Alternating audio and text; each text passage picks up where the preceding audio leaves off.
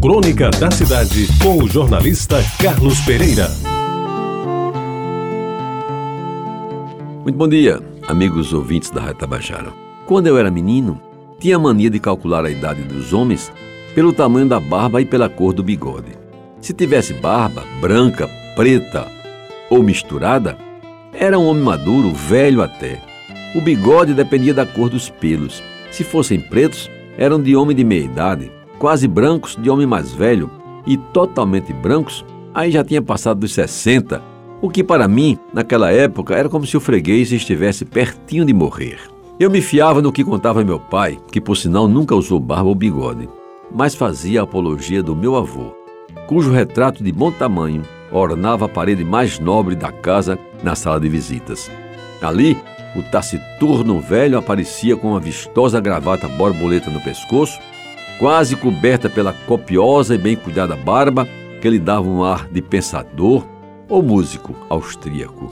Sobre o lábio superior, quase ali encobrir a boca, desfiava um vasto bigode, capaz de fazer inveja ao mexicano mais bigodudo que se possa imaginar. As virtudes dos nossos antepassados pareciam estar cristalizadas na face, desprezando-se o corpo propriamente dito, hoje tão badalado pelos cultores do chamado homem sarado.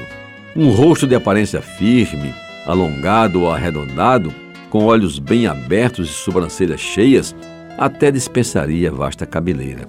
O que não podia faltar era o bigode espesso e, se possível, uma fechada e bem penteada barba a cobrir todo o queixo do cristão. Aí certamente estava completada a identidade do respeitável cidadão, que aliás não precisava nem de CPF para se fazer anunciar. Talvez por isso mesmo, influenciado por aquelas lições de vida e de vastidões capilares, tentei, ainda adolescente, criar e alimentar bigode e barba, no que, diga-se de passagem, fui muito mal sucedido.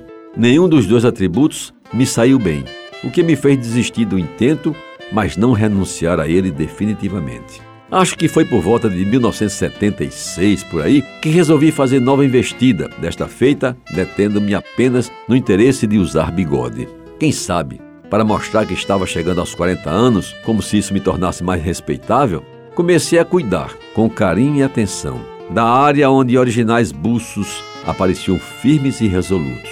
Para resumir, meus amigos, durante quase 20 anos, ostentei um alentado bigode que me fez bem diferente daquele Carlinhos imberbe, conhecido de todos em Jaguaribe. Em 1994, numa manhã de domingo, resolvi dar cabo do ornamento que me acompanhou durante o período dos chamados Anos de Chumbo, em que no país reinava a ditadura militar.